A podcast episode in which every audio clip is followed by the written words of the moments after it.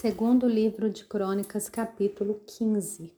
O Espírito de Deus veio sobre Azarias, filho de Oded, que saiu ao encontro de Asa e lhe disse: Asa e todo Judá e Benjamim, escutem. O Senhor está com vocês enquanto vocês estão com ele. Se o buscarem, ele se deixará achar, mas se o deixarem, ele também os deixará. Israel esteve por muito tempo sem o verdadeiro Deus sem o sacerdote que o ensinasse e sem lei. Mas quando na sua angústia eles voltaram ao Senhor, Deus de Israel, e o buscaram, foi por eles achado. Naqueles tempos não havia paz, nem para os que saíam, nem para os que entravam, mas muitas perturbações sobre todos os moradores daquelas terras. Porque nação contra nação, cidade contra cidade se despedaçavam, porque Deus os afligiu com todo tipo de angústia. Mas sejam fortes e não deixem que as suas mãos desfaleçam, porque a obra de vocês será recompensada.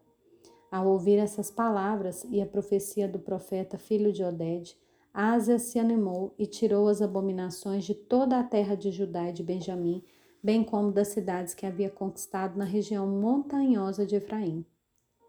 Ele renovou o altar do Senhor que estava diante do pórtico do Senhor. Congregou todo Judá e Benjamim e também os de Efraim, Manassés e Simeão que estavam morando entre eles, porque muitos de Israel passaram para o lado de Asa, vendo que o Senhor seu Deus estava com ele. Eles se reuniram em Jerusalém no terceiro mês do décimo quinto ano do reinado de Asa.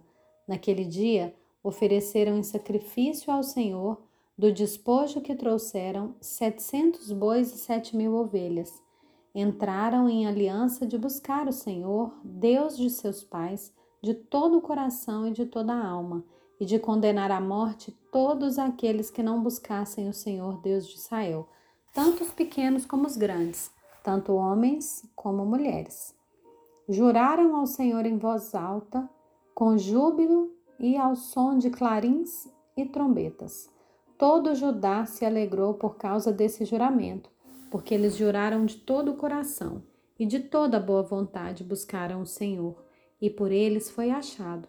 O Senhor lhes deu paz por toda a parte.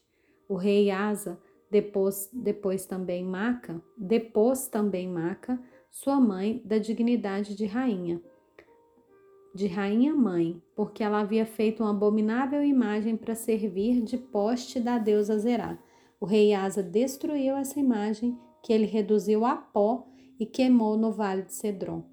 Os lugares altos, porém, não foram tirados de Israel. No entanto, o coração de Asa foi fiel ao Senhor durante toda a sua vida. Ele trouxe à casa de Deus as coisas consagradas por seu pai e as coisas que ele mesmo havia consagrado: prata, ouro e utensílios. Não houve guerra até o trigésimo quinto ano do reinado de Asa.